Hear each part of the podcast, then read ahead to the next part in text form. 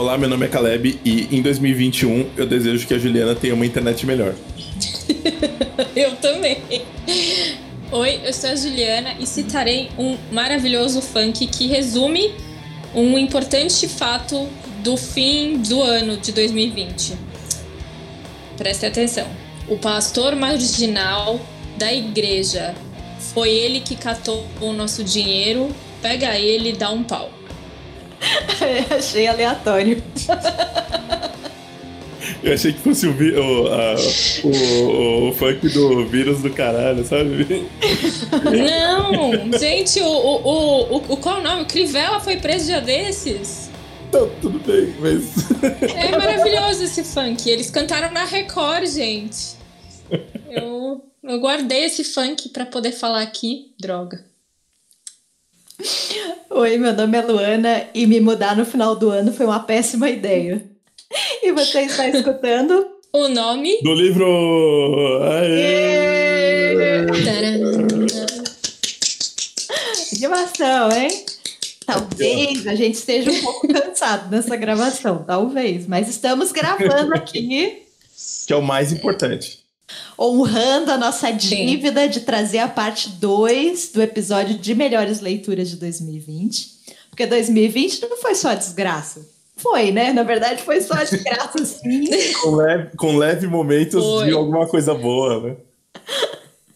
com leves respiros literários. E com pitadas de psicopatia também. Sim. Sim. É, mas a gente não tá aqui para fazer como a Gabriela Pugliese que mandou um gratidão pro, pro coronavírus, né? No, longe disso, né? A gente tá aqui para trazer livro bom. Nossa.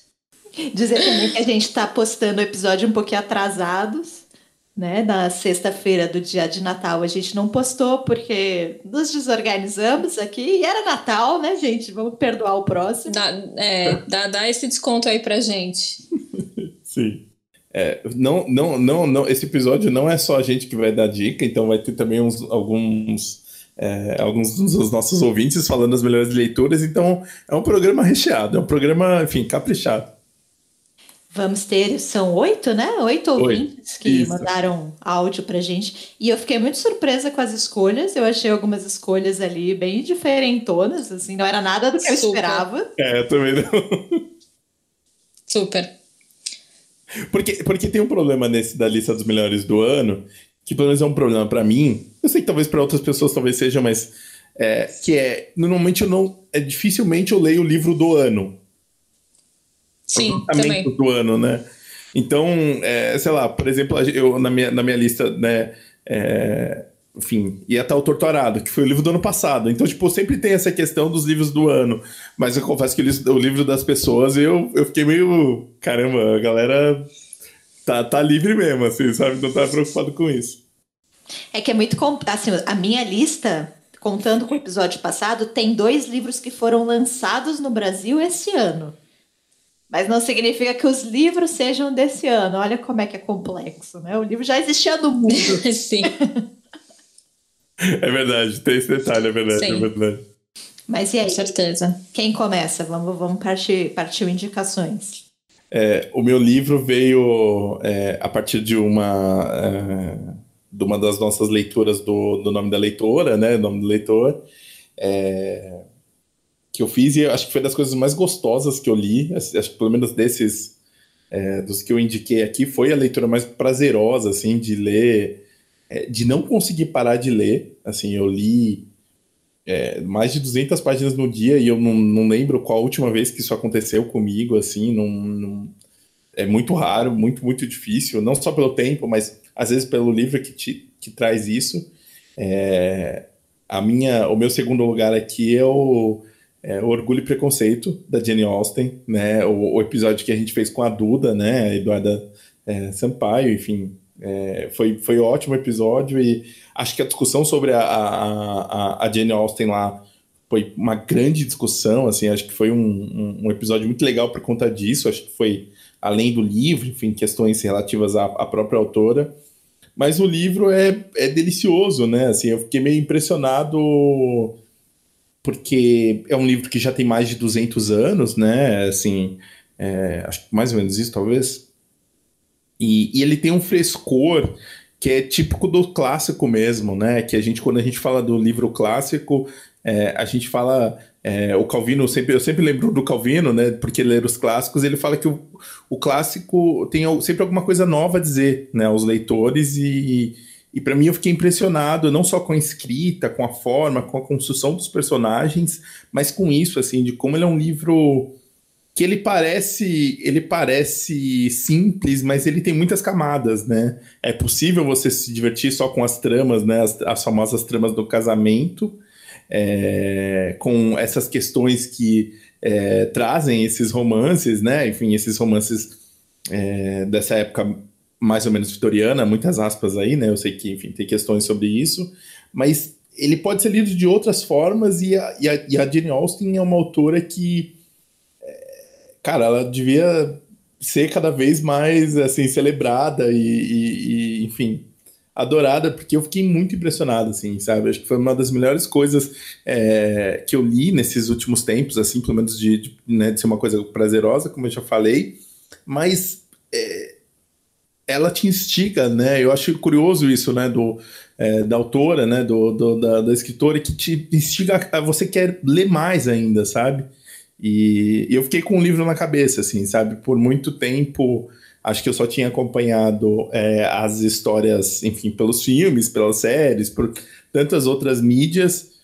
É, e ler de verdade foi, foi para mim foi um, um, choque, assim, sabe? Como é que eu não tinha realmente parado para pegar.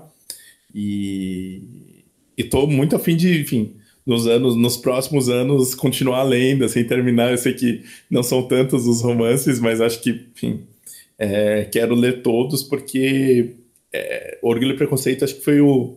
É, foi, acho que foi a minha maior surpresa. Assim, eu sei que é absurdo, mas assim, surpresa no sentido de que eu realmente eu não estava esperando que eu fosse gostar tanto. E, e, fica aqui a recomendação do episódio. Acho que a, a, nossa, a nossa conversa com ele lá foi. Modéstia à parte foi muito, muito boa. E, enfim, leiam, leiam Jenny Austen, que, que ela é maravilhosa. Ó, eu queria citar aqui que a gente está indicando muito livro escrito por mulher, hein? Isso aqui tem, tem, tem um problema aqui, a gente está excluindo os homens, os autores, denúncia. Pô, força aí, pra, força aí, cara, vocês vão conseguir em 2021. A gente vai, a gente vai começar a receber e-mails de, de, de pessoas dizendo que a gente exclui os homens. É que eu, eu me dei conta que do, dos quatro livros que eu escolhi, os quatro são de autoras. Então, denúncia aqui, abram um olho aí com esse podcast, hein? Eu queria indicar para vocês um livro que, cara, foi tão bom de ler. Assim, foi uma experiência tão legal. Foi daqueles livros que eu fiquei muito obsessiva. Eu fiquei lendo sobre a história do país e tentando entender melhor aquela sociedade. Eu já falei que aqui que eu tenho uma pira de ler livros de países diferentes, né? Países que eu nunca tenha lido. Então, eu vou falar do Damas da Lua, da Yoka Ohart, que é uma autora de Oman. Gente, de, de Oman. Olha, olha que coisa da hora. olha que coisa legal. Que é um país meio na periferia do mundo árabe, assim, a gente sabe muito pouca coisa sobre o Oman. Né? Ela é a primeira autora que foi traduzida, a primeira autora de Oman a ser traduzida para o inglês e também para o português. Aqui no Brasil veio com tradução direta do árabe, foi publicado pela editora Moinhos. E eu achei um privilégio imenso ler essa obra. Assim. O livro ficou muito comentado porque a autora ganhou o International Booker Prize de 2019 e veio para cá. E ele é um livro que fala sobre um mundo que está mudando. Assim, são vários personagens e são várias personagens mulheres. Então, a gente tem três irmãs que vão casar por motivos muito diferentes. Além dessas irmãs, a gente sabe um pouquinho sobre a mãe delas, a gente sabe um pouquinho sobre a filha delas, a gente sabe sobre uma mulher escravizada que trabalha ali na casa daquela família. E então, assim, são relações sociais que mudaram radicalmente de 40 a 50 anos atrás. Assim, então, a, a a, a, avó, né, essa, essa matriarca, ela teve os filhos em casa, a filha já vai ter o filho no hospital e vai querer exigir ter o filho no hospital, mas ainda vai ser uma mulher que vai estar restrita ao doméstico e a filha dela vai se formar em medicina. Então, assim, são, são gerações que vão mudando muito radicalmente. Então, é um livro que fala muito sobre costumes, sobre essas diferenças mesmo entre mundos, né? Um mundo muito mais íntimo e doméstico que se expande, né? Essas mulheres que vão começar a frequentar a faculdade, vão ir para o mercado de trabalho. E aí, quando a gente vai ler sobre o Oman, a gente descobre que é um país muito interessante, assim, na história. Porque é um país que na década de 70 tinha três escolas com mil alunos matriculados e que 40 anos depois tem 90% da população alfabetizada. 40 anos mudou radicalmente a constituição social do país, assim. E as mulheres ocupam cargos de trabalho, não existe nenhum cargo que seja proibido às mulheres.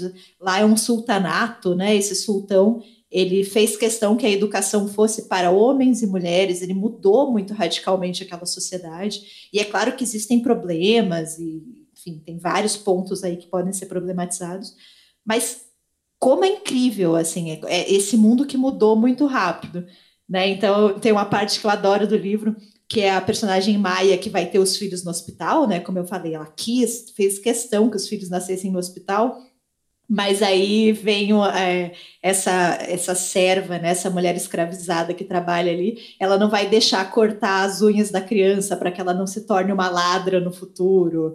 Ela vai colocar sal e azeite no umbigo para trazer boa sorte. Então, assim, é uma sociedade que fica moderna, mas mantém muitas superstições e muitas crenças antigas. Ela é uma mulher também, especialmente essa mulher, que é a mulher escravizada, ela tem muitos ditados, ela tem muita questão da sabedoria popular, assim, é, a sabedoria restrita às mulheres, que era uma sabedoria muito menosprezada, assim, que é a sabedoria do cuidado, de como tratar doenças, né, que é considerada pelos homens como algo muito menor, sendo que não é, né, de forma alguma. Enfim, é um livro interessantíssimo, com personagens muito bons, são várias vozes, e especialmente essa questão do feminino, né, como é ser mulher nesse país árabe, né? E nesse país que mudou muito rápido de 40, 50 anos atrás, é, até agora, né? De, é, mudou radicalmente de 40, 50 anos para cá. Então, eu realmente achei um livro incrível, fascinante, muito gostoso de ler, aqueles livros fluidos, assim, que você vai lendo e quando você vê, acabou, com personagens muito interessantes, que dá vontade de marcar muita coisa e que dá esse estalo, assim, de vamos, vamos ler um pouquinho mais sobre esse país, vamos descobrir. Aí você descobre que Oman foi um grande império no passado, depois se tornou uma colônia britânica, e essa questão dos britânicos estarem lá muda muito a cultura local. Enfim, muito legal. Fica aqui minha recomendação. Gostei demais desse livro. Então, minha recomendação é o Damas da Lua, da Yoka Hart, vencedora do International Booker Prize. Eu acho que eu não sabia nada sobre o Oman. Eu sabia que, eu sabia que ele existia lá, não, não sabia muito mais coisa.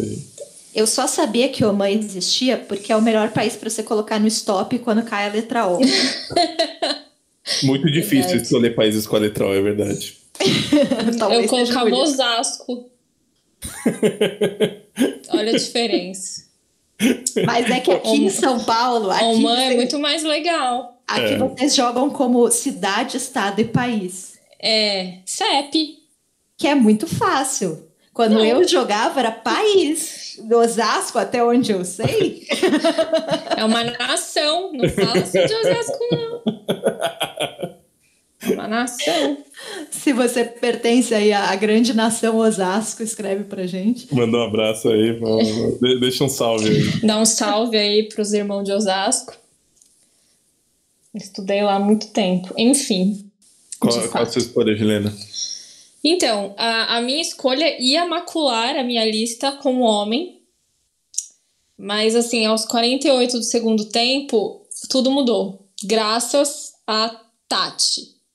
É, deixa eu contar melhor essa história. A Tati que participou do nome da leitora é, sobre Ferrante, né? Sobre uma amiga genial.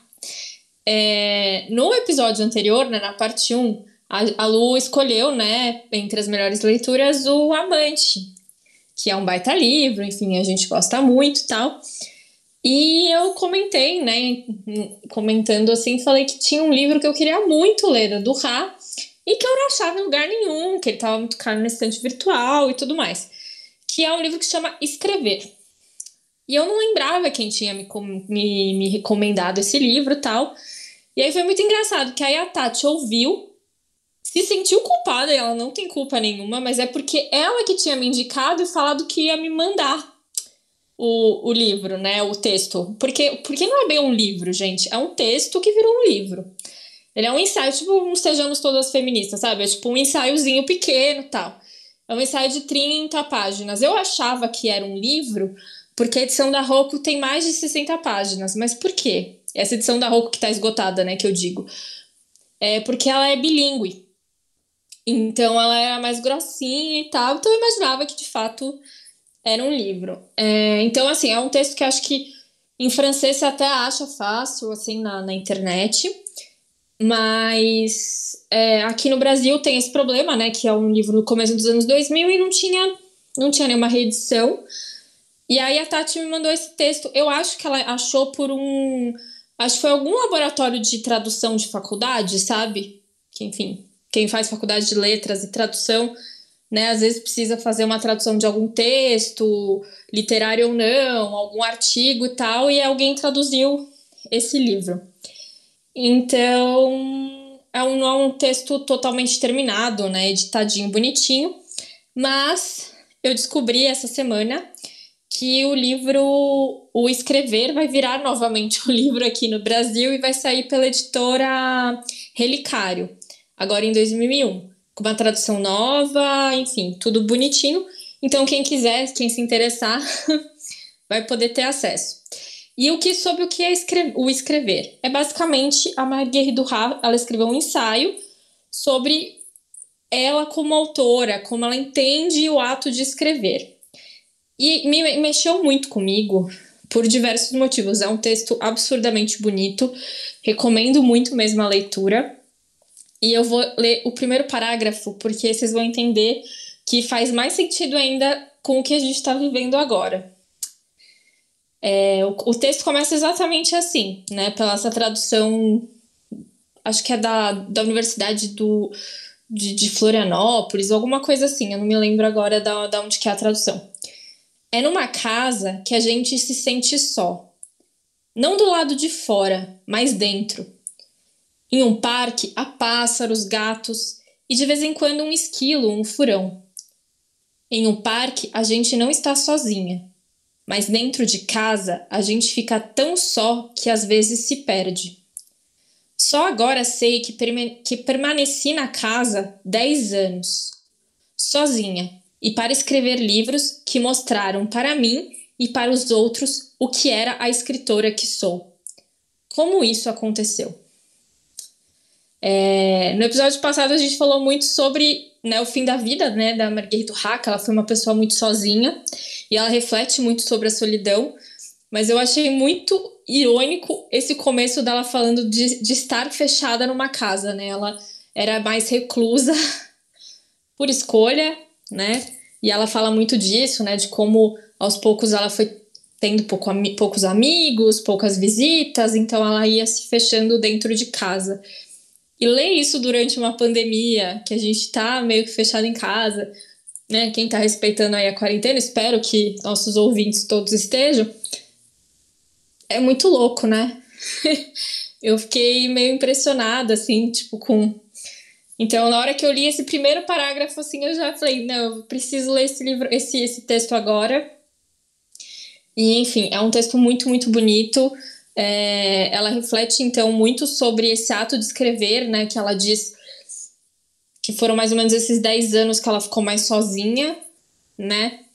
E, e aí ela até fala de alguns livros, né, que ela escreveu, ela, ela cita alguns, mas é, ela diz assim também: escrever, escrever. Essa foi a única coisa que habitou a minha vida e que a encantou. Eu o fiz. A escrita não me abandonou nunca.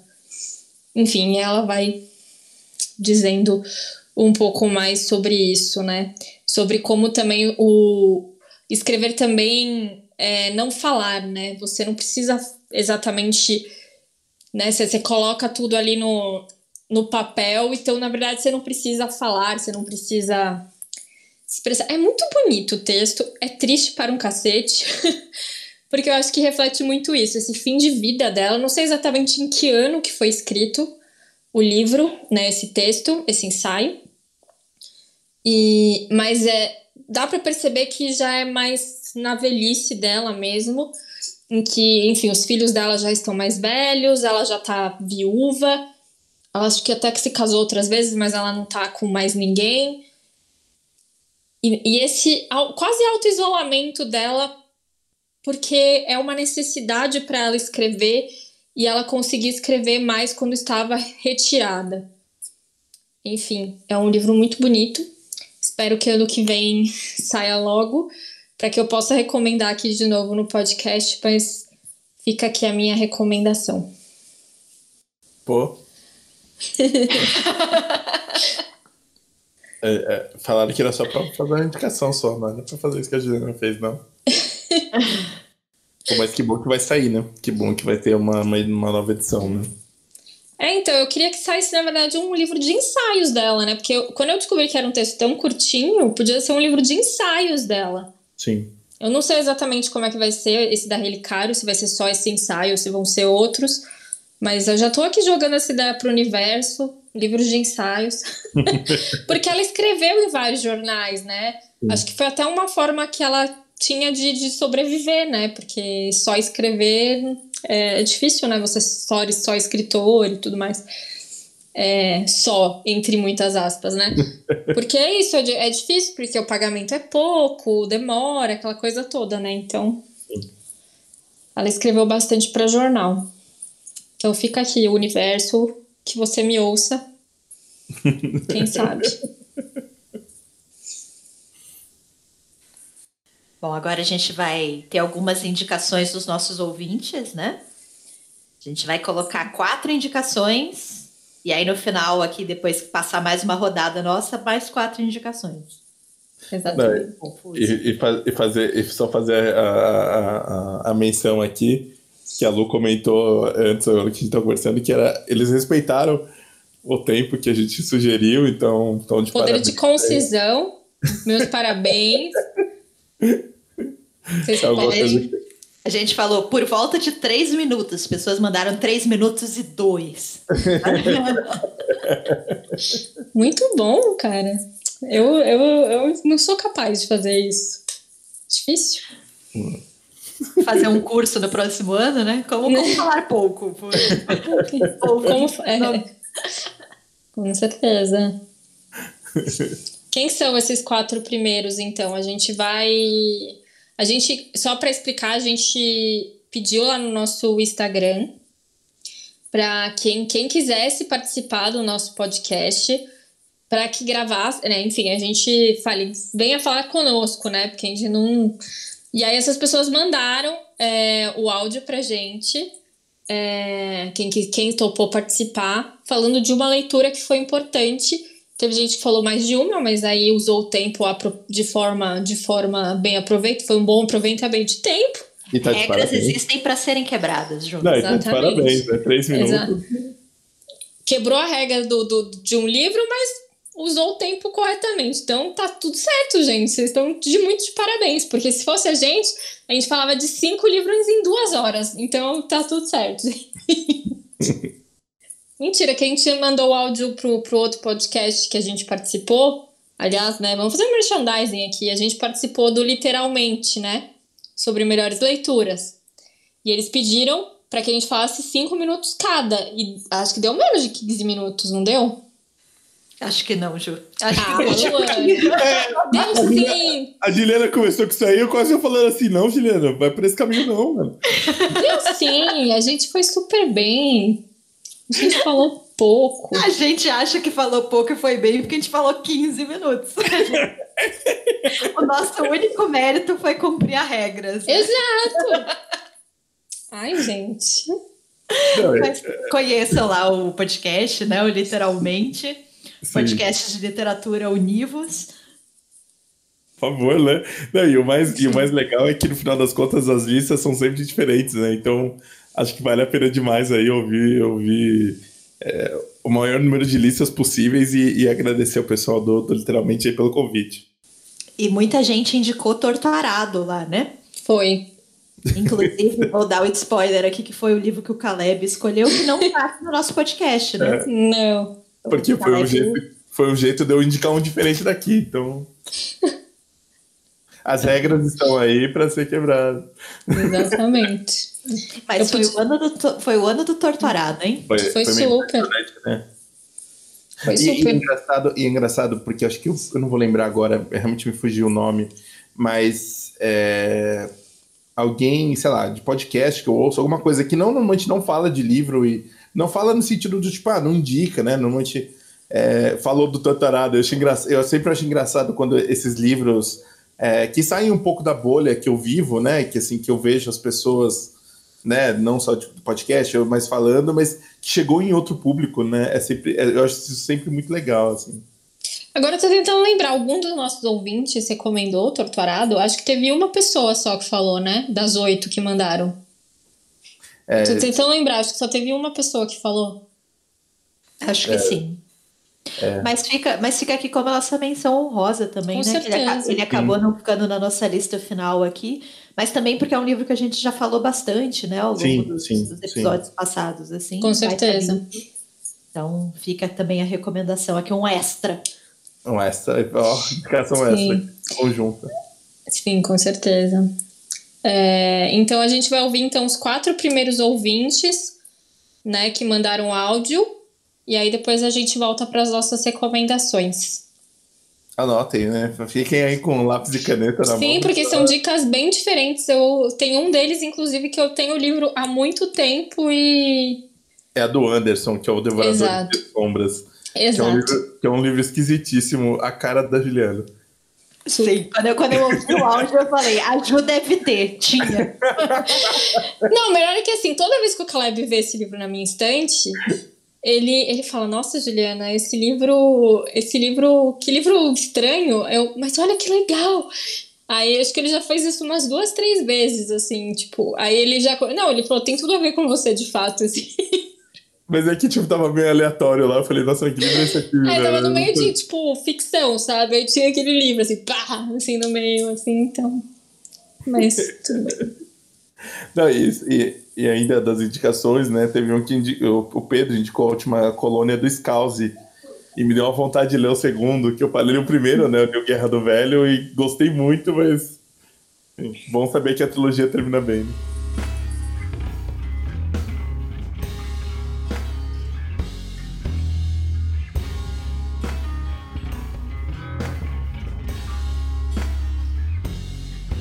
Olá, Luana, Juliana, Caleb. Meu nome é Anderson e é um prazer estar conversando com vocês do podcast O Nome do Livro. A minha melhor leitura de 2020 é um livro-reportagem chamado Devoradores de Sombras, escrito pelo jornalista Richard Lloyd Perry e lançado aqui no Brasil pelo selo Três Estrelas. É, o livro narra o desaparecimento e depois a descoberta do assassinato de uma inglesa chamada Lucy Blackman a Lucy tinha ido para o Japão junto com uma amiga para elas trabalharem de hostess, que seria uma espécie de acompanhante. É, tem alguns bares em Tóquio, é, as mulheres vão até lá e tem homens que pagam pelo tempo delas, para ficar ali com elas, para elas ficarem conversando com eles, e os bares recebem uma comissão tanto pelo dinheiro que é pago para elas e nas bebidas e elas podem fazer passeios fora dos bares também, desde que o, o bar receba uma comissão sobre o que elas receberam. E é um desses passeios que a Lucy desaparece.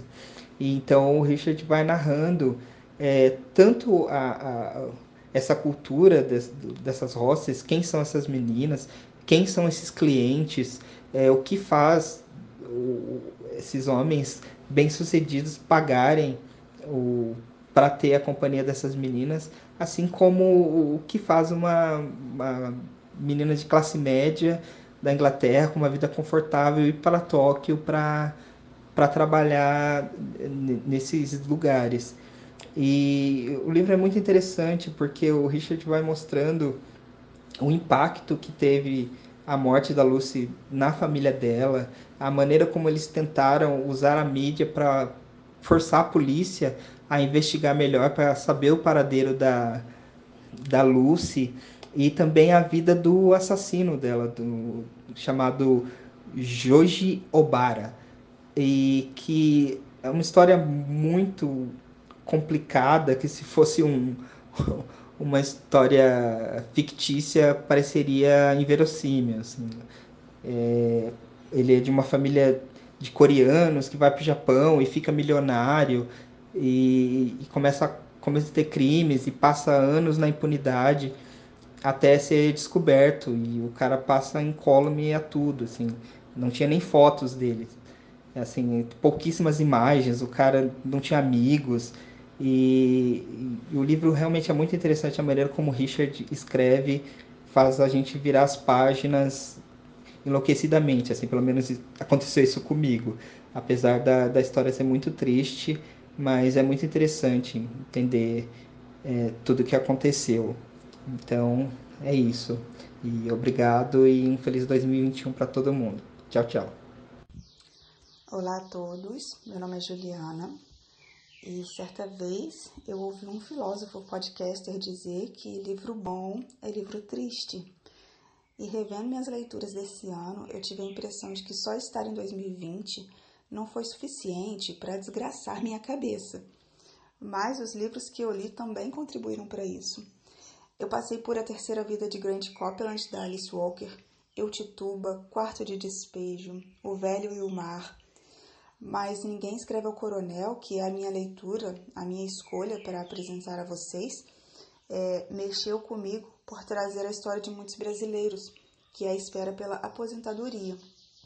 E esse livro do Gabriel Garcia Marques traz um casal de velhos que teve o único filho morto e deixou para eles um galo de briga, que se torna a única possível é, fonte de renda né, para esse casal.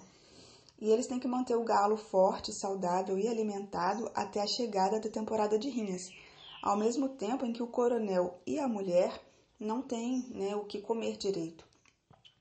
E o coronel vai protelando, vender o galo. É, eles vendem né, algumas coisas da, da casa deles. E toda sexta-feira, nos últimos 15 anos, ele coloca sua melhor roupa e vai até os Correios, na esperança de ver chegar a sua carta de aposentadoria. E o título do livro é uma frase dita com ironia, com deboche, pelo funcionário que entrega as correspondências, enquanto o coronel fica esperando a sua carta. É, enfim, é um livro curto que fala muito e que a gente consegue identificar né, familiares, é, conhecidos, uma história ou outra né, nessa, nessa saga por conseguir aposentar, por conseguir ter uma tranquilidade na vida. Né? E ele tem um desfecho de deixar aquele nó na garganta e me fez ficar pensando por muito tempo nele, né? Então é isso, gente. Um abraço a todos. Um ano novo com muitas boas leituras e um beijo para vocês. Olá, meu nome é Pedro. Sou autor do livro Noite Eterna, Ilha da Morte, que está disponível na Amazon. Minha melhor leitura desse ano foi A Última Colônia, de John Scalzi. É o terceiro livro da série Guerra do Velho e ele encerrou de maneira maravilhosa o, tipo, o arco que ele começou em A Guerra do Velho. É, John escreve de uma maneira fantástica, você se vê dentro do personagem, tipo, vê como ele pensa, o porquê, tipo, você entende por que ele tomou cada ação que ele decide tomar ao decorrer da história. É, mas isso aí, no caso, só é minha melhor leitura para livros estrangeiros. Se for considerar também os livros nacionais, eu comecei a ler muito mais esse ano, ainda mais usando o, o Kindle Limited né, da Amazon. Então, eu consideraria a revista A Taverna, tipo, todas as edições delas, que são maravilhosas, são compilados de contos de fantasia e ficção em sua maioria. E tipo, a revista juntou grandes, tipo, uma galera que você não conhece muito, mas que tem um potencial muito bom e que deveria ser mais valorizado no nosso mercado. Oi, gente, tudo bom? Aqui é a Paula. E, enfim, eu vou falar um pouco da minha melhor leitura de 2020, é, que foi o Crônica da Casa Assassinada, do Lúcio Cardoso. É, eu sempre é, quis ler esse livro, muita gente já tinha falado dele para mim, já tinha visto é, muitos elogios e tal. E aí eu resolvi ler. E eu fiquei muito apaixonada porque o Lúcio, nesse, nesse livro, é, é considerado uma das maiores obras-primas da literatura brasileira. E o Lúcio, nesse livro, ele varia muito nos gêneros. É, você tem cartas, você tem confissões, é, e meio que um quebra-cabeça é, que o leitor tem que montar para entender a história, que é de uma família é, rica, é, fazendeira de Minas Gerais, né, que está em decadência e conta a decadência dessa família com também com a vinda de uma é, personagem que mexe com toda essa estrutura familiar tradicional mineira e do interior, né? Então, e é um livro denso, é com imagens muito fortes. Ele dizem que tipo ele é considerado um dos livros que tem tons góticos até é, na, na, escrita, né? Nas imagens. E, e eu fiquei muito apaixonada. É, sério, foi assim, um, mexeu muito comigo. Então eu dou até essa dica para as pessoas que ainda não leram Crônica da Casa Assassinada, leiam, é uma obra-prima da literatura brasileira. É, enfim, e é isso. É um bom ano novo para todo mundo, cheio de leituras e a gente espera que 2021 a gente consiga compartilhar as leituras pessoalmente é, e juntar todo mundo, as pessoas dos livros, né? Juntas. Enfim, um beijo, até mais.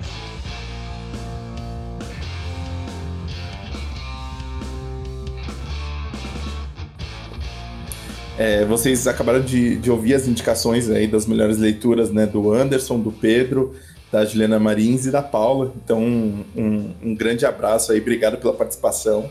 É, e as dicas né, dos livros, enfim, não tem livro só para a Juliana, livro e da Juliana, mas tem para todo mundo aí. Acho que, acho que ficou bem legal. Vamos para a segunda rodada, então. Caleb, eu quero.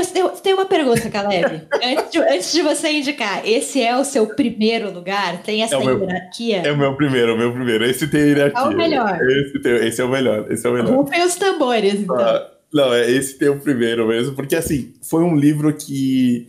É, enfim, a gente já falou 50 mil vezes, né, de um ano difícil e tudo mais, mas esse foi o livro que me marcou esse ano. Acho que se eu for lembrar do livro que me marcou mesmo no ano, é, foi esse, é O Gigante Enterrado, do Kazuo Ishiguro. É, o Ishiguro, é, ele, tá, ele tá na minha cabeça, assim, sabe? Tipo, não sei explicar, mas, putz, por exemplo, sai livro novo dele em março, se não me engano, pela Companhia das Letras, e acho que talvez esse vai ser o livro que eu vou ler o lançamento, assim, sabe? Acho que fazia tempo que eu não tinha autor que, é, que eu me empolgava nesse sentido. Não só pela, pela demora né, dos lançamentos, o Gigante Enterrado tinha sido o mais recente que ele tinha lançado, né? E eu acho que isso foi faz, faz um bom tempo já. É... E eu, o Gigante Enterrado foi um livro que mexeu demais comigo, assim. Foi um livro que... É... Ele fala sobre muitas coisas é, e eu fiquei, me, me, levou a pensar em outras, assim. Ele. Eu já tinha lido o Ishiguro, né? Eu tinha lido Vestígios do Dia, tinha gostado demais dele. É, enfim, a Lu sempre, enfim, sempre incentivando, né? Sempre é, já era uma, uma, uma, grande leitora do Ishiguro. E o, e o Gigante foi uma coisa que eu não estava esperando aquilo. Primeiro que, o, o né, para quem, enfim, ainda não leu, eu recomendo fortemente aqui no, né, na, primeira, na primeira posição, mas é, tem esse casal de protagonistas um pouco mais velhos, é, e acho que isso já me deu um baque no sentido de não, não ser o que eu estava acostumado a ler, é, e se passar nessa parte meio, meio de, de fantasia, mas brincando com o mundo real, e principalmente com relação à memória. Eu acho que eu tenho uma questão com, com esses livros que, que, que de alguma forma é, fazem a gente refletir sobre, sobre a nossa relação com a memória. É, e esse me fez ainda mais, porque esse me levou a pensar é, em como a gente lida com as coisas agora, pensando até na pandemia, enfim, pensando é, em tempos recentes é, de que tipo de escolha que a gente faz enquanto sociedade para esquecer algum, alguns traumas e seguir em frente, ou como é possível seguir em frente após uma coisa terrível, sabe? E acho que talvez, é, pensando, olhando para o futuro, a pandemia vai ser uma coisa terrível. Como é que a gente vai seguir em frente depois que ela passar, sabe? E, e ao mesmo tempo é um, é um grande livro, assim, sabe? É um livro é, com personagens interessantes, com, com uma construção, é, com, com relação, enfim, a figuras míticas, né, que, que existem no imaginário, é, e que eu não conhecia tanto, né? Enfim, é, o, o, livro teoricamente se passa ali depois do, do, do, do Rei Arthur, né? Pensando é, nessa, nessa figura. E é um baita livro, assim, é um baita livro. Não, não acho, não acho que é um livro. É, eu acho que é um livro que pode agradar assim um número muito grande de pessoas, mesmo sem, mesmo tratando é, de um livro essencialmente, muitas aspas, de fantasia, né? É, acho que dos últimos, dos últimos Nobel, é, não, não, não que, que tenha total essa relação, mas é, eu fiquei, eu fiquei é, impressionado como essa versatilidade né, do Ishiguro, mas sem perder, sem perder a essência, né, sem perder o estilo dele. Você está lendo um livro dele com, com, a, com relação à temática. Então, enfim, o melhor livro que eu li esse ano foi O Gigante Enterrado, e eu recomendo demais ele. E, enfim, 2021 vou, vou ler mais esse Shiguro aí. Eu fico tão feliz de você indicar O Gigante Enterrado. que é um livro que eu tenho um carinho tão grande e, e eu vejo tantas pessoas falando mal, assim. Que é, um, que é um livro arrastado, que é um livro difícil. Mas eu acho, eu acho tão lindo, assim, essa é. questão de como trata a memória, não só a memória individual, mas a memória, a própria memória coletiva. Nossa, eu acho um livro muito especial, assim, eu sempre, tá, sabe, cada vez que alguém fala mal do gigante enterrado, uma fada interna morre. Mas, Lu, eu fico com a impressão de que tem uma, uma ideia do que as pessoas esperam de um livro de fantasia talvez ele não corresponda, né? Assim, ele é um livro que ele fica meio deslocado, né? No sentido de ele não é, ele não te entrega aquilo teoricamente que um livro de fantasia a gente está acostumado a ler, né? O livro de fantasia pode ser qualquer coisa, né? Não acho que tem isso, mas acho que tem meio que um caminho, né? E, e, e as escolhas ao longo do caminho dele ele vai mudando, né? Mesmo quando ele é, ele uma hora ele parece que vai aparecer alguma coisa, ele tipo ele diminui um pouco o tom, sabe? Tipo, traz uma outra, umas outras coisas, assim, eu acho, putz, eu acho demais, assim, eu acho muito bonito mesmo, assim, muito emocionante. Né? Eu acho que tem super essa relação de público. Porque pensando nessa galera que lê alta literatura, né? 52 aspas aqui, ninguém quer ler um livro com dragão e com cavaleiros é. da Távola Redonda, né? E ao mesmo tempo a galera que lê livro com dragão e com cavaleiros da Távola Redonda talvez não esteja é, esperando esse livro tão complexo, né? Tão truncado, assim. Sim. Então eu acho um livro difícil de público mesmo. Então, então, então com pouca aventura, né? Assim, né? Eu, eu, eu, sempre, eu sempre, quando eu falo, eu sempre eu repito muitas vezes essa questão dos protagonistas, porque, tipo, eles são frágeis, assim, sabe? Tipo, eles são frágeis numa época onde era ainda mais difícil você ser tão frágil. Idosos, né? É, sabe? Tipo, com uma questão de ah, eles não se lembram exatamente, sabe? Tipo, é, é engraçado, né? Então acho que talvez é isso que também as pessoas não esperam, né? Não sei. É, eu sou super do fandom Ishiguro. O fandom tem que acabar menos o do Ishiguro. o Ishiguro é legítimo. Eles só não podem fazer a festa. Ah, não, se bem que ele já ganhou o Nobel, né? Então não tem problema. Ele pode fazer uma festa, chupa Murakami. Ó, oh, aí. brincadeira, brincadeira. Você que gosta do Murakami, é brincadeira. Fica a dica. É que o Ishiguro ele não tem livro ruim, assim. Eu realmente acho isso impressionante. Qualquer livro que você lê dele é incrível. Mas enfim. A gente podia fazer um episódio um dia, né? Ishiguro. Eu, eu topo. Não, eu só li o discurso dele ganhando o Nobel, mas eu topo ler alguma coisa dele, dele para participar desse podcast. O novo, o novo. Acho que o novo vai chegar aí, a gente pode preparar alguma coisa que acho que dá tempo. Ah, olha só. Lu, qual, qual, qual a sua. o seu tem essa questão do primeiro livro ser o melhor ou não? Vai ser o melhor aqui também. Ó, oh, isso aí, isso aí. Eu quero justificar antes de falar, tá? Justifique, Lu, por favor. A Lu aprendeu só as coisas ruins comigo, né? Justificar gente, antes de, de falar. A gente se defende antes de ser atacado aqui. Exatamente.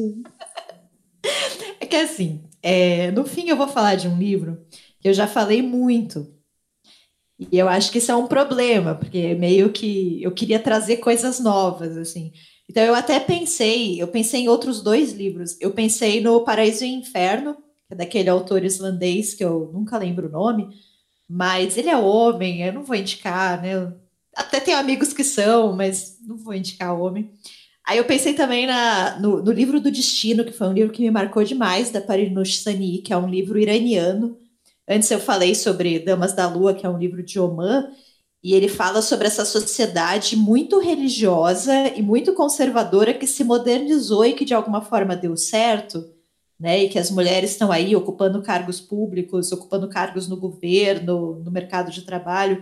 Eu acho que a Parinur Sani fala de uma sociedade também árabe, também religiosa, mas que foi o contrário, né? As mulheres tinham um, uma série de direitos e ocupavam muitos espaços que elas perderam né? A sociedade se tornou muito mais opressora. Então, é um livro muito interessante para entender o Irã e entender o papel da mulher naquela sociedade. Foi uma leitura muito marcante para mim também. Mas o primeiro lugar tem que ser o livro que me deixou maluca, assim, que me deixou obsessiva, que, que mudou tudo, assim, para mim, que eu considero um acontecimento, assim, o um evento do ano, e que todas as pessoas do mundo já tinham lido, só faltava eu, que é o A Vegetariana, da Han Kang. Tem que ser esse. Eu acho esse livro impressionante, assim, eu acho uma coisa de louco. Ela também ganhou o Booker International Prize, pensando para parando para pensar agora. É, tô, tô, tô, tendenciosa aí com essa. Talvez eu esteja ganhando alguma comissão desse prêmio para falar dos livros, talvez. Fica, né, fica de olho nesse podcast. Mas ele é um livro que é de uma autora sul-coreana. Ele é de 2007, mas aqui no Brasil chegou há relativamente pouco tempo, né? Faz uns quatro anos, talvez. E foi um, foi um estouro, né? Eu lembro de ver esse livro em todos os lugares, muito leia, leia mulheres escolhendo essa obra, né? Muita gente comentando, eu demorei demais para ler, não deveria ter demorado tanto. Fala sobre uma moça que ela vive numa situação bastante opressora, é, ela é muito oprimida pelas pessoas que estão ao redor dela. E digamos que a, o primeiro ato de rebeldia dela, ou de imposição de uma vontade, de ocupação de um espaço, é ela se tornar vegetariana. Né? E a partir daí, o livro vai ficando uma coisa esquisitíssima, terrível e fascinante. A gente tem três narradores na história, nunca é ela que narra. Né? A gente tem acesso aos sonhos dela, alguma coisa ali que escapa, mas ela não tem voz no romance, isso é muito emblemático, né? A gente tem três narradores, que é o marido dela, que é um imbecil abusador, né, que vai falar da esposa. A gente tem o cunhado dela, que vai narrar, que é um predador sexual. E aí depois a gente tem a irmã dela, né? Porque o que, que acontece? Essa moça, ela vai gradualmente enlouquecendo, né? Ela vai desejando de alguma forma se tornar ela própria uma planta, né? para se proteger de uma sociedade que sempre tratou ela com muita brutalidade. Então é uma é um sonho mesmo de escape, de segurança, né? de ocupar um espaço mais seguro. E aí nós temos essas duas figuras masculinas que narram e a gente vai entendendo o que, que aconteceu com ela, por que, que ela toma é, porque que ela vai se transformando nisso, e depois a irmã dela narrando, chegando à conclusão de que aquilo poderia ter acontecido com ela própria. Né? Que aconteceu com a irmã, mas poderia ter acontecido com ela. Então, como ser mulher em determinados contextos, em determinadas sociedades, em determinadas culturas, é muito perigoso. Né? Como você está sujeita a, a todo tipo de violência, não só violências físicas, né? Então, assim, é um livro incrível, assim, de verdade. Eu sei que eu já falei muito dele no podcast. Eu acho que ele foi a minha a leitura que eu escolhi na nossa no nosso programa de 50%, né, quando a gente fez lá no meio do ano falando das nossas nossas melhores leituras. Eu já tinha citado ele, mas assim, vou citar aqui porque eu preciso que quem ainda não tiver lido, leia, porque é incrível, assim, é um livro sensacional. Eu eu fiquei dias assim sem conseguir tocar em outro livro, de tanto que eu continuava pensando e rememorando furiosamente essa história. É um livro bonito, com imagens muito fortes, com narradores muito bem construídos, vozes muito bem construídas. E, enfim, eu só posso recomendar. Se eu sei que muita gente já leu, eu estou atrasada aqui na minha indicação.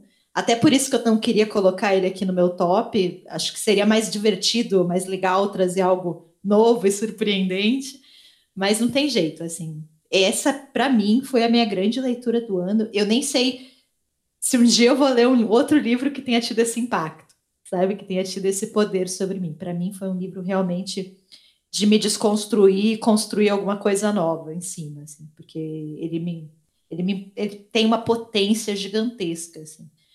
Então, é isso. Quero indicar de novo, então, para vocês, a vegetariana. Desculpa a sociedade por não ter trazido algo diferente. Mas é isso, foi minha melhor leitura do ano. É, eu posso estar muito enganada, mas eu acho que eu coloquei nas minhas melhores leituras do ano passado. É Ou retrasado, eu não sei. Faz tanto tempo. Não, é... acho que foi ano passado, João. Não, então faz tanto tempo, eu digo de tipo, depois da pandemia, a gente não. Eu não tenho mais noção do que foi há um ano ou dois anos atrás. Assim, eu perdi totalmente essa noção. Mas de fato é um livro. É, o que, que me choca é justamente isso: como a mulher ela não é dona de absolutamente nada. Ela não, não tem direito a nem a tomar as decisões mais banais na vida. Assim, eu fiquei chocadíssima também. Compartilho a, a opinião aqui com a Lu é um baita livro também. Então, se você ainda não leu de fato, por favor, se faça esse favor. E acho que vai sair esse ano, ano que vem, Lu, mais coisa da Hankang. E falam que tudo dela é nesse nível, assim. Então, nos preparemos. É... Eu Bom, sonhei meu... com esse livro. Esse Cara, livro ele perturba num ponto de, de eu ter sonhado, assim. Eu, eu acho ele muito, muito perturbador, assim. É, e é muito vívido, né? As imagens realmente que ela cria são bem, bem, bem vívidas, né? Seja o, os sonhos, né, da, da, da, da, da, moça, né? Que acho que ela não é nomeada, nem nomeada ela é, ou ela é. Já não me lembro mais disso. Yonggi. Yonggi. Enfim, os sonhos dela. E depois, quando realmente ela vai começando a, a querer se tornar planta, né? Tudo muito vívido, né? É bem impressionante. De fato. É... Então, eu também segui essa ideia da Lu. É, esse é o livro realmente, né, e o Caleb também fez, assim, o último livro que eu vou indicar é o livro que seria o primeiro lugar dentro de um ranking, é, não tem outro jeito, e foi um livro que eu já falei um milhão de vezes aqui no podcast, então peço perdão, mas é porque foi um livro que mexeu comigo, tipo, eu li, acho que no começo da pandemia, e eu comecei atrás de novo de coisas que há muito tempo eu não ia atrás, né? Que, enfim, no, no, no, podcast de obsessões vocês podem ter uma ideia de quais são as minhas possíveis obsessões. E esse livro ele faz um check em várias delas, assim. Eu acho que só, eu acho que naquele podcast eu só não falei muito dessa questão de sagas familiares, né? Eu gosto muito de livros com sagas familiares, essa questão bafão familiar, não, mas não necessariamente bafão familiar, mas mesmo essa questão da memória e, e do, da, das raízes das pessoas, que é o Heimat, né, que é um quadrinho da Nora Krug. É, ele estava também no, no, no, no programa de 50%, e não tinha como, assim, eu não falar dele nesse, nesse de melhores leituras, porque ele, ele mexeu demais, assim, ele fala sobre, enfim, vou contar de novo rapidinho para caso alguém ainda não tenha ouvido eu falar sobre ele.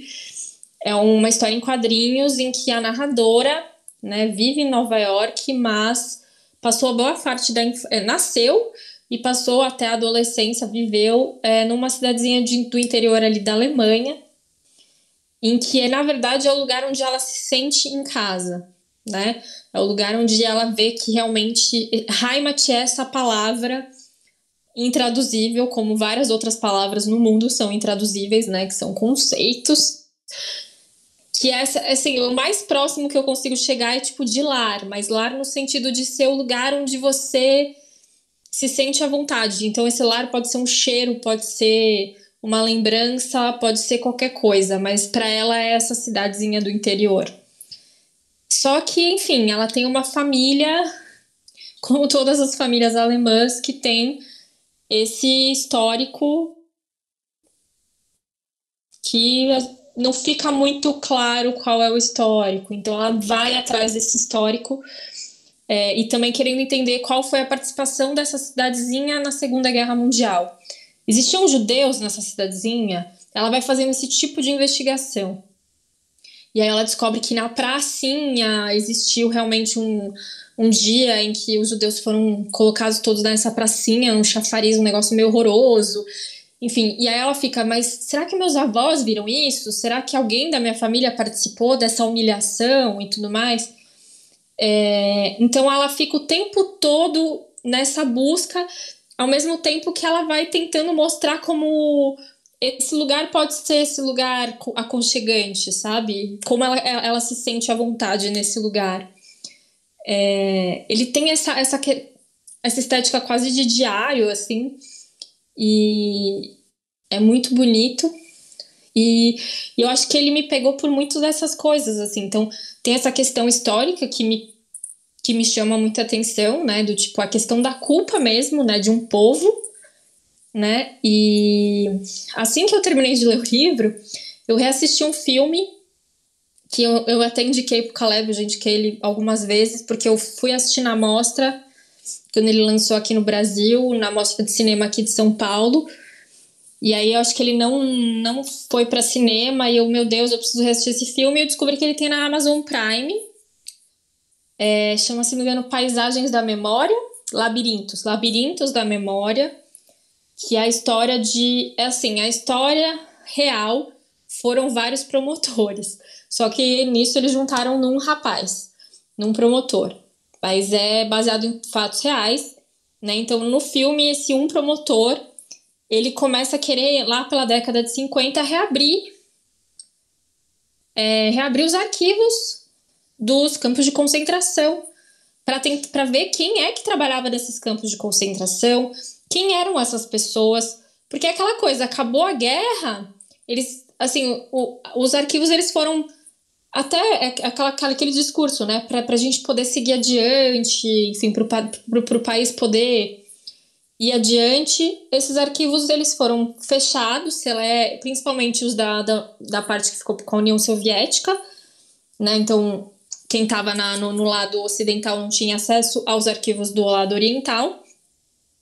então, esse, esse, esse, esse, na história real, esses promotores eles foram os primeiros a começar a abrir casos de pessoas que cometeram crimes de guerra, civis que cometeram crimes de guerra. E, e é justamente isso. Ele, ele tem uma cena que eu nunca me esqueço, né? Ele tá já. Ele começa a pirar, né? Do tipo, quem participou. E aí ele começa a andar na rua e perguntar para as pessoas onde você estava durante a Segunda Guerra, que, que, que quando levaram seus, seus vizinhos embora, enfim de entrar nessa, nessa paranoia mesmo, assim. E eu acho que o livro tem um pouco essa pegada, sabe? E, e além disso, tem essa, essa questão familiar, que me pega muito, né? De entender, de, de, da pessoa entender suas raízes e tudo mais. Então, é um livro que eu gostei muito. É um, um quadrinho muito bonito. E eu recomendo demais. É isso. É, esse eu, eu peguei aqui para Ju, e, e, realmente. Acho que se eu tivesse ele terminado ele, ele teria estado na, na, minha, na minha lista. É, só, só queria comentar uma coisa, Ju, enquanto você e a Lu falavam do livro, e eu também, né? É, quer falar para para todo mundo que ouve o podcast que é difícil, às vezes, é, trazer essa coisa nova, assim, porque não só porque foi um ano, né? Para todo mundo difícil, mas nas leituras às vezes não foge muito, né? São poucas as leituras que, que marcam, como acho que esses três livros marcaram a gente, né? Então a gente já falou deles exatamente porque a gente, a, gente a, a coisa mais legal do podcast é falar dos livros, né? Então são livros que impactam, então a gente já veio falando em alguns outros episódios, né? É, eu posso ser a, a, pela primeira vez nesse podcast, risos, dar aquela rouba, roubadinha? Não, não, o termo, o termo técnico, Ju, é dar uma caleibizada. Ah, dá! então, é que eu só queria. É que assim, eu não queria falar, falar ficar aqui exaltando o homem, mas é porque era o livro que eu queria ter falado sobre ele. E acho que é um livro que eu não falei nenhuma vez aqui no podcast, mas eu não vou falar muito sobre. Mas esse ano, uma das poucas coisas que eu estava planejando fazer esse ano e consegui foi ler na sequência O Dias de Abandono da Ferrante e O Laços do Starnone. Foi a única coisa que eu, tipo, vou, vou ler isso aqui e, tipo, deu certo. Foi a única coisa. E a não ser os de faculdade, né? Que esses não, não tem muito remédio. Mas esse tipo, não, eu peguei justamente as, as mini férias que a gente teve na faculdade e falei, não, vou, vou fazer isso aqui que eu tô me planejando. E aí eu li os dois da sequência. E enfim, eu gostei do Jaja Bandoro, mas não tanto quanto os outros da Ferrante. Mas eu achei o, o Laços muito bom. É um livro muito bom. E, enfim, as pessoas realmente falam, né, que tem uma relação. É que o livro, de fato, tem algumas. É, como é que fala? Algumas coincidências na história, e isso é engraçado, né? Quando você lê um, depois você lê o outro, mas as histórias são totalmente diferentes, né? Do tipo. A...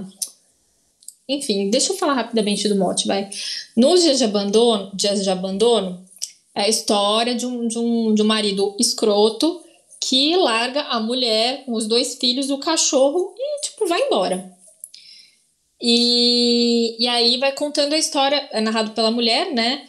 E aí vai contando a história dela lidando com isso, né? E aí é um negócio bem, bem aflitivo. É, porque, enfim, tem toda a questão da, é, da dependência financeira, enfim, tudo, assim, dependência emocional, né? O cara some, não, não aparece mais para ver os filhos, enfim, né? O homem escroto.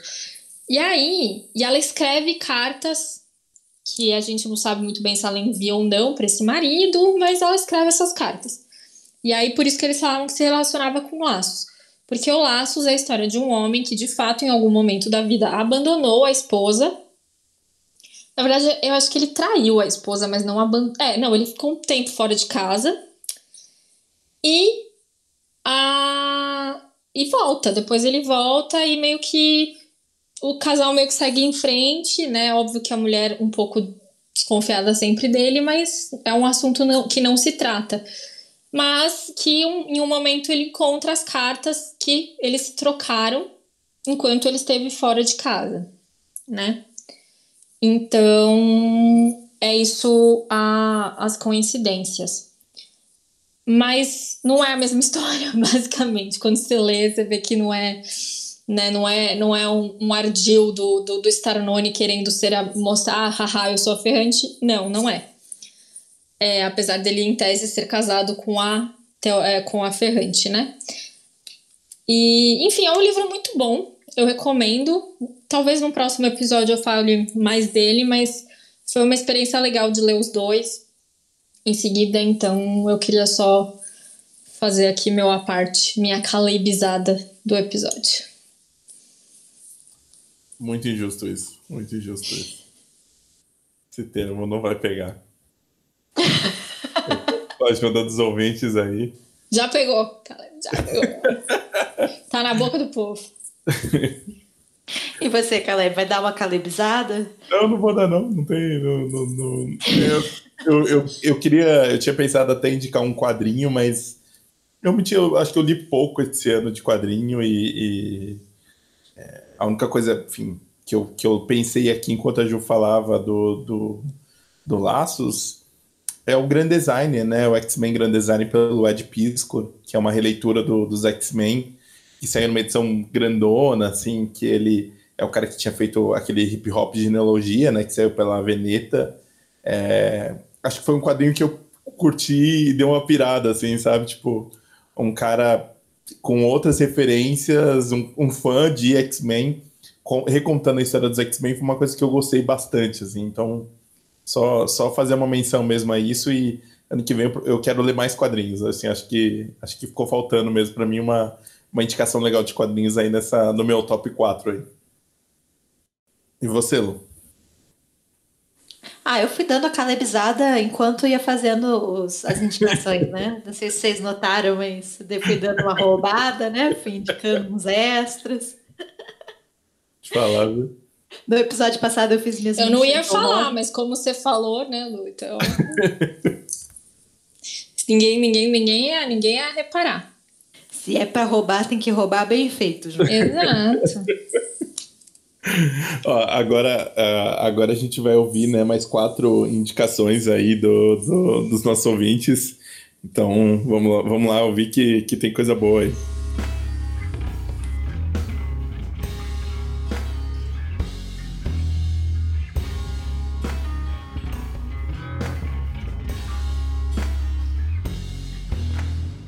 Oi, ouvintes, esse momento é meu.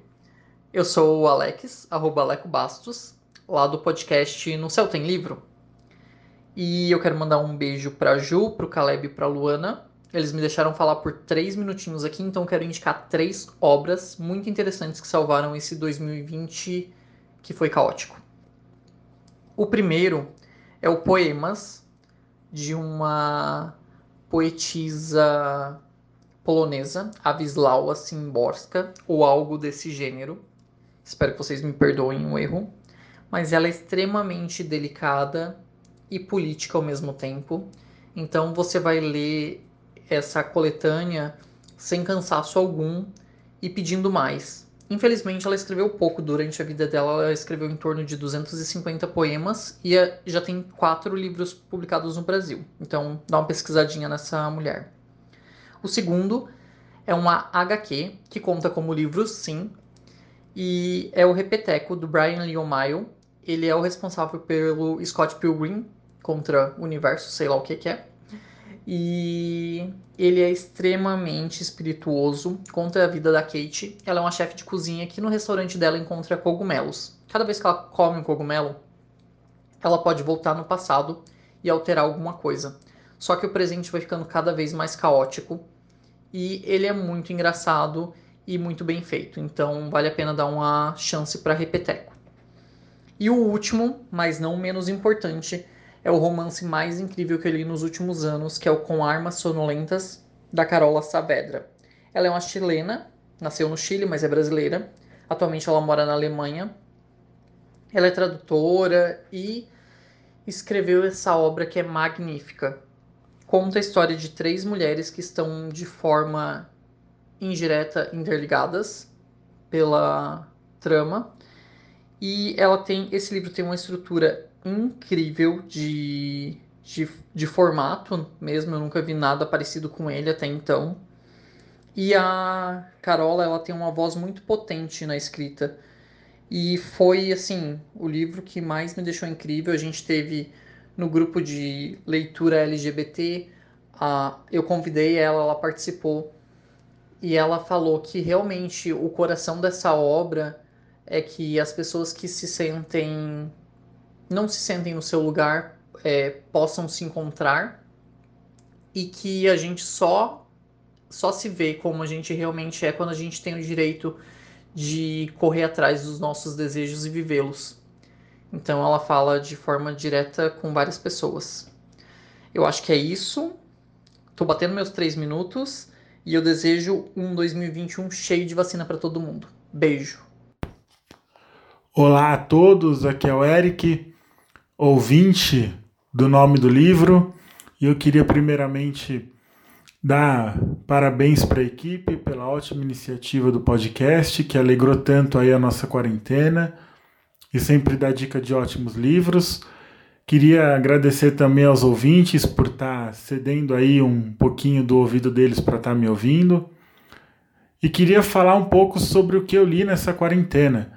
Eu li bastante coisa, mas o que mais me chamou a atenção é um livro lá da época do vestibular, que eu ainda não tinha lido, que é O Cortiço, que me surpreendeu muito. Eu achei que ia ser um livro um pouco cansativo de ler, por ser uma leitura do século XIX, mas é uma leitura bastante rápida, bastante ágil e bastante realista em vários aspectos. O autor não poupa descrições, ele é bem direto no que ele fala, ele não esconde nada, é bem realista, É bem jornalístico, digamos assim, o relato dele. Ele se preocupa muito em falar o que está acontecendo mesmo, sabe? Em retratar como era a vida naquela época.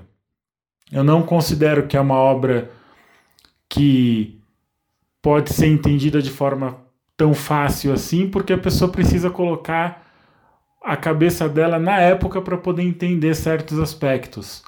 Porque é muito fácil para a gente agora, no século XXI, falar que ele foi preconceituoso na forma de colocar algumas palavras, mas a gente tem que entender que ele estava num outro século, numa outra, numa outra visão de vida, e que ele não estava sendo preconceituoso na forma como ele retratava as mulheres ou os negros, ele estava simplesmente usando a linguagem que era usada na época e que em nenhum momento ele fala que ele concorda ou que ele discorda daquele ponto de vista. Ele só coloca o ponto de vista que a sociedade da época tinha, ele só usa as palavras que a sociedade da época dele usava.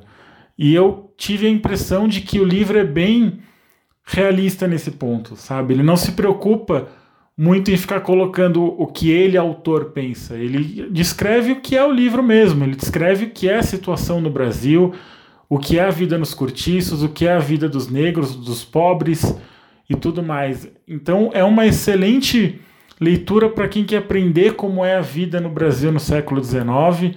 E é uma leitura rápida, uma leitura divertida, com muitos personagens, com muita coisa acontecendo, muitas cenas quentes e divertidas. Enfim, é uma ótima dica de leitura aí, então fica o meu conselho para os ouvintes aí que estão procurando alguma leitura. E um abraço a todos. Oi, gente, tudo bem? Eu sou Isabela. É, eu tenho um perfil no Instagram em que eu falo um pouco sobre o que eu tô lendo, mostro coisas bem aleatórias assim da minha vida, que é o Isabraz, né? O Braz com dois ex. É, e eu tava pensando sobre esse ano, né? O ano de leituras, que assim como o ano foi muito ruim, né? Continua sendo muito ruim. Eu também não estava numa, num momento assim de escolher bons livros, né? Porque é, eu li muita coisa assim que não vai me marcar, que eu não vou lembrar. É, não foram livros bons, mas alguns se sobressaíram. E um deles é O Sol Ainda Brilha. É um livro de não ficção escrito pelo Anthony Ray Hinton, que aqui no Brasil saiu pela autêntica, pelo selo Vestígio, né? Com tradução do Luiz Gil. É um livro de não ficção que conta a história de um homem que foi condenado a 30 anos, que ficou durante 30 anos, né? é, à espera da sua execução na, na, cadeira elétrica. Ele foi condenado à, à pena de morte. E por conta desse processo né, de adiamento, enfim, é, o processo é bastante lento, né? as pessoas elas não são condenadas à cadeira elétrica e no mês seguinte elas são mortas. Né? Então ele passa durante 30 anos esperando para que esse, que esse momento chegue, vamos dizer assim. Ele foi condenado por duplo homicídio, né, culposo, mas ele tinha até mesmo álibi de que no momento em que o homem que, ele, que foi assassinado, né, é, no momento do, do, assassinato, ele estava trabalhando, mas a justiça americana ela é bastante falha, né? Você não tem é, as provas que foram apresentadas durante o julgamento não foram provas é, significativas, foram provas bastante substanciais, enfim. A gente acompanha um pouco do processo dele, ainda que o foco seja bem em momento em que ele vai lidar com ficar 30 anos no corredor da morte, lidando com vários outros é, presos e sem saber se esses presos são assim como eles. É, alguns podem ser inocentes também, né? Então começa a ter essa, essa mudança um pouco de perspectiva, de se aquelas pessoas também não tiveram um bom advogado, né? um defensor público com 300 outros casos é, para lidar. É, alguns dele, ele fica pensando, ah, mas o que, será que essas pessoas fizeram para estar aqui? Ou será que elas fizeram realmente alguma coisa? Um dos melhores amigos dele é, na prisão é um cara que foi condenado é, por estupro e ele só descobre isso depois que o cara é, é executado. Enfim, é muito interessante a gente acompanhar é, o processo dele, né? Como que é você ficar durante 30 anos naquela expectativa de poder ser assassinado a qualquer momento pelo Estado. É, eu não preciso dizer também que o Anthony é um cara negro, um cara negro pobre, né? Do Alabama, dos Estados Unidos. E ele vai mostrando essa, essa vivência toda dele no Corredor da Morte e fala sobre também um projeto muito legal que tem lá. Inclusive tem até uma série no Netflix sobre esse projeto que acho que é o Projeto Justiça ou Projeto Injustiça, alguma coisa assim. O nome da série é DNA da Justiça. Mas foi um livro que fez, me fez pensar e querer ler cada vez mais é, sobre o abolicionismo penal. Né? E a gente perceber como que existem diversos milhares de casos de pessoas que estão presas sendo inocentes. Até mesmo no início do livro, assim, acho que são umas cinco páginas com nomes de pessoas e ele pede para você contar que a cada cinco ou dez pessoas, sei lá, uma delas é inocente. Então, que tipo de é, justiça é essa que se utiliza da pena de morte? A gente pensar que a cada dez pessoas, uma dessas pessoas vai ser executada, vai ser morta sendo inocente né? Que no Brasil a gente tem até um caso, que eu me lembro agora, né? Mas um caso semelhante que até ganhou um pouco de visibilidade, que foi o caso da, da modelo é, Babi Querino, que ela foi condenada a cinco anos de prisão e alguns meses e foi reconhecida como sendo é, uma, das, uma das pessoas envolvidas numa quadrilha por assalto de veículos, furtos de veículos, veículos enfim. E ela tinha um álibi, né? Ela estava em outra cidade em que aconteceu o furto, mas ela foi reconhecida pelo cabelo, né? Ela foi reconhecida de costas pela, pela vítima por conta do cabelo dela. Que era um cabelo crespo, ela era uma mulher negra. E apenas depois de um ano e meio, dois anos quase presa, que ela conseguiu ser absolvida, mesmo tendo álibi, tendo testemunhas, enfim. Então é um assunto que, que me faz assim ficar muito indignada e, e e querer fazer alguma coisa, por mais que não seja da área de direito, não tenha qualquer poder para mudar alguma coisa, mas acho que é um tipo de leitura que me acrescenta muito e acho que é importante a gente ler e debater muito sobre, sobre essa questão. Acho que o Sol Ainda Brilha, ele faz é, um pouco isso com a gente, né? Faz você ficar indignado. Acho que é um livro para você ficar indignado. E é, acho que é necessária essa, essa indignação no momento. Então é isso, gente. Um beijo. Olá, boa tarde. Então vou falar rapidamente aqui sobre uma das minhas melhores leituras em 2020, que foi o livro Sukiyaki de Domingo, de uma escritora sul-coreana chamada Bei Su Ah. Obviamente estou pronunciando o nome dela completamente errado, né? Mas o que importa é a referência que acho que do título. O livro foi publicado no Brasil pela Estação Liberdade, que é uma editora da qual eu gosto muito e foi um livro que eu li meio às cegas, assim, eu não sabia da história, não sabia nada da autora, mas eu fui muito movido pela vibe do Parasita, do filme, né, que é um filme que eu assisti no começo do ano e do qual eu gosto muito. Então eu quis correr atrás da cultura sul-coreana, digamos assim. E aí eu procurei na internet algum livro, né, a respeito ou da cultura sul-coreana ou de autoria, né, de um autor ou uma autora sul-coreana, encontrei esse, comprei e li. E é uma grata surpresa em 2020. O livro, ele é bem na vibe do Parasita, inclusive, coincidentemente, não necessariamente em relação à história, mas em relação ao tema. O livro vai discutir desigualdade social, pobreza, miséria e os impactos dessa configuração social, sobretudo no capitalismo, na nossa sociedade, né? Claro que focando no aspecto da cultura sul-coreana, mas acho que da mesma forma como o filme consegue fazer esse paralelo, o livro também faz, mostrando que na verdade os impactos dessa desigualdade social, sobretudo econômica, numa sociedade capitalista, elas são muito semelhantes, eles são muito semelhantes esses impactos, seja na Coreia do Sul, seja no Brasil, seja nos Estados Unidos, seja na Europa, né? E o curioso desse livro é que ele é um romance, entretanto, ele tem uma estrutura fragmentada. Cada capítulo é uma história relativamente independente, embora algumas histórias ao longo da narrativa comecem a se entrecruzar, mas outras não, ficam só naquele capítulo mesmo. E eu acho que funciona muito bem, porque é como se a autora quisesse fazer um, traçar um panorama né, dessa sociedade estilhaçada, fragmentada pelos impactos dessa desigualdade social. Então você tem ali histórias muito diferentes em cada capítulo que vão discutir diversas mazelas provocadas por esse fato de que na nossa sociedade algumas pessoas têm muito e outras não têm quase nada do ponto de vista material ou econômico, né?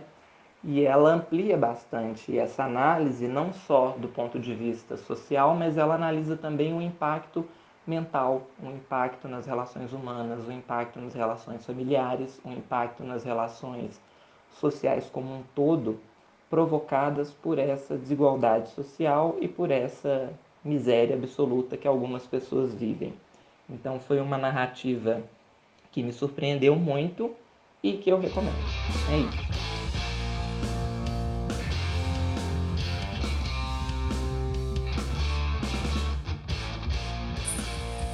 Vocês ouviram então os áudios aí do, do Alex, do Eric, do João e da Isa, então muito obrigado de verdade aí é, todo mundo que participou, enfim, a gente, a gente ficou muito feliz com os áudios e, e com a participação de vocês. Só ressaltar então que o, o Alex é o Leco do podcast No Céu Tem Livro, né? Então ouçam também ele por lá. E a Isa é a nossa pauteira número um, né? É, é Enfim, isso que eu ia falar. Nossa grande pauteira. Um abraço. E o João, né, que participou. É, verdade, João. É que eu achei que ele tava no primeiro bloco, tô doida. E o João que participou no nosso nome do leitor. O único, então, estreante é, é o, o Eric. O Eric, verdade. Então, seja bem-vindo, Eric. Não é mesmo? O, o, João, na verdade, participou do episódio de Conspirações do Nobel. Ah, é verdade. É, que louca. Não, não grande, foi o nome da leitura. Grande episódio. A gente, a gente desmascarou aqui a, a grande fraude. E sua máfia. máfia da Mica. Esse episódio ficou muito bom. oh, e só uma coisa, né? Eu achei curioso, né? O, o João indicou o Sukiyaki de domingo, né? Que você é pela editora da Estação Liberdade. E fiquei meio pensando que esse ano foi o ano, o ano do K-pop mesmo, né? Porque é, acho que a quarentena, alguns amiga, algumas amigas é, começaram a ver os, os, os, que, os dorama, né? Ah, dorama, né? E a Lu também, né? A, a Hankang também é, é, coreana, né? Achei meio curioso, né? Tudo. Foi o ano de Parasita também, como o próprio é João.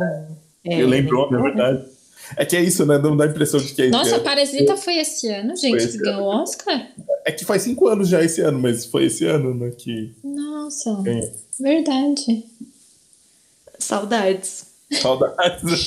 Saudade quando o assunto do momento era um parasita e não um vírus.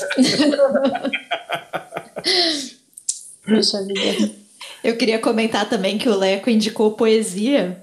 E ele ficou mandando mensagem no meu WhatsApp, falando: leia poesia, dê uma chance, olha essa autora, é a sua cara. Então, queria fazer essa denúncia aqui. Ah, e, assim, ele, também, ele também, uma vez, quis, quis levantar a, a hashtag do, do Ler a Bíblia. O Leco, ele quer ver o, quer ver o quê? O circo pegar fogo nesse podcast. Ah, eu só queria falar que a indicação dele da Zambrosca é Lu, é, se for ler, lê ela, porque ela é boa mesmo, assim, ela é. Ela o, Caleb, o Caleb poeta aí, ó. Caleb... eu, eu leio poesia quando a Ju lê a Bíblia. Vou fazer esse combinado aqui, tô me comprometendo. Bom, é isso aí, galera. Esse programa vocês vão ver em 2029. É isso. Aguardem. Bom, acho que é isso, então. Acho que o programa fica legal. Boas indicações aí. É, esse, tem, esse tem muita indicação, esse dá pra. Sim. Sucesso. E... Desejar a vocês um feliz ano novo.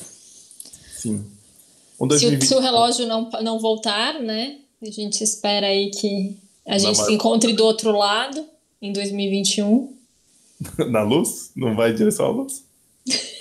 Mas será, Ju, que se o relógio voltar, a gente vai ter consciência de que voltou? É, essa, essa é uma questão importante do, das viagens. Hein? É verdade, né? Pode falar, uh, Parasita vai ganhar o Oscar. Tipo, mal sabemos nós que o resto do ano vai ser uma merda. Eu só penso em fazer uma fezinha só no, no, no bolão do Oscar. Vou entrar tudo quanto é bolão aí pra, pra, pra falar que Parasita vai ganhar. Ele ganhou o filme do ano? Ele ganhou cinco Oscars, Juliana. Não, eu achei que ele tinha ganhado estrangeiro só. Ele ganhou estrangeiro, diretor, filme do ano. Rapaz, olha como eu não lembrava de nada. Faz tempo mesmo, né? Caramba, menino. Ju, eu acho que em fevereiro talvez tenha outro Oscar, talvez. Não sei. Daqui Mas que anos. filme? Não estreou nada. Não tem, não tem cinema. Vai, vai o quê? A Mulher Maravilha? Não, Juliana, eu só tô sugerindo, só porque você tá chocada que foi há tanto tempo, daqui dois meses, teoricamente, teria outro Oscar. E como Acho é que, que vai ser Oscar virtual? As pessoas é, vão colocar vestidão e ficar na webcam? eu, Mas eu... teve, teve, acho que o M foi assim. O, o pior que. Assim. É, eu lembro quando a Zendaya ganhou, ela tava toda produzida, né? Tava toda. Foi. Foi assim, achei Mas triste. Eu, eu, não assisti eu adoro, eu adoro ver os, os, os figurinos. Eu amo.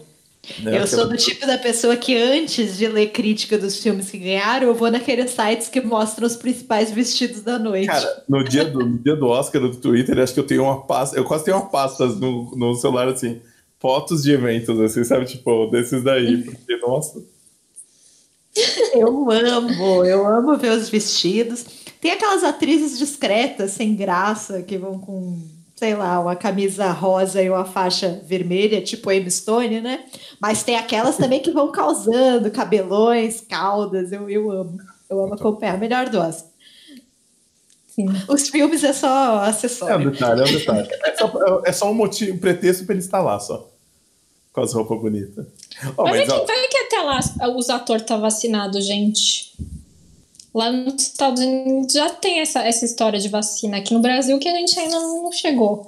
então, Mas lá já tem. então a gente vai desejar né, um bom ano para as pessoas, uma boa passagem de ano, uma virada. E que ano que vem a gente tenha vacina e, e, e saia desse clima gostoso que a gente está aqui agora. Vai chegar, né? Já chegou para 40 países. Eu olhei a lista hoje, dia 40? 27. 40 países. A gente pode ser, quem sabe, o, o 63. Mas se for 63, eu confesso que eu vou ficar feliz já, viu? Olha, o meu que medo, é, é lucro. meu medo é ser o 170, 160 ali, viu? receber dos outros países, né? Ó, sobrou umas aqui. É, exatamente. Galera. Não Tá para vencer, mas é, ainda tá, tá, tá bom, tá bom para uso. É, é que o nosso plano de vacina é vacinar esse povo tudo aí, né? Esse é, é- ah, vai, vai, vai, vacina aí, vacina aí. Se Né? quiser, não precisa ser obrigatório. Não, você tem que assinar, você tem que assinar um termo de responsabilidade que você pode virar um crocodilo. Cara, essa Eu- do crocodilo é surreal, assim, é surreal. Eu acho legal virar jacaré. Eu queria dizer que eu topo. Eu- Deve eu- ser muito eu- mais legal ser jacaré, acho, gente. acho que a coisa mais gente. legal foi, foi ter ressuscitado o jacaré dançarino, né?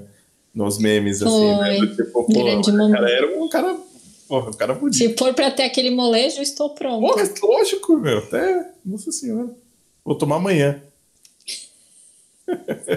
Se fosse fácil assim, né? É, né? Tipo, como se tivesse essa opção. Não, é é que eu acho que você pode escolher, né? Qual é que é? Você toma vacina, ou você fica, você vira gay, né? Ou você vira jacaré. Você pode escolher qual, qual a vacina que você quer. É, Esse, esse é o nosso presidente, gente. Sim.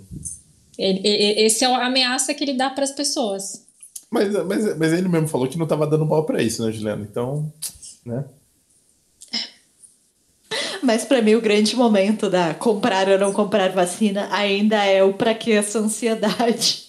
É, nossa, mas nossa, mas é um arrombado, cara, é um desgraçado. Eu queria dizer que apesar de toda a tragicidade, eu tenho usado muito essa frase com os meus amigos.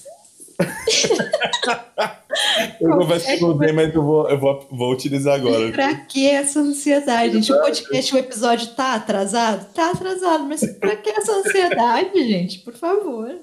Se o, se o, se o, se o ministro da, da Saúde não tá com pressa, porra, então, né? Dá uma segurada aí, né, galera?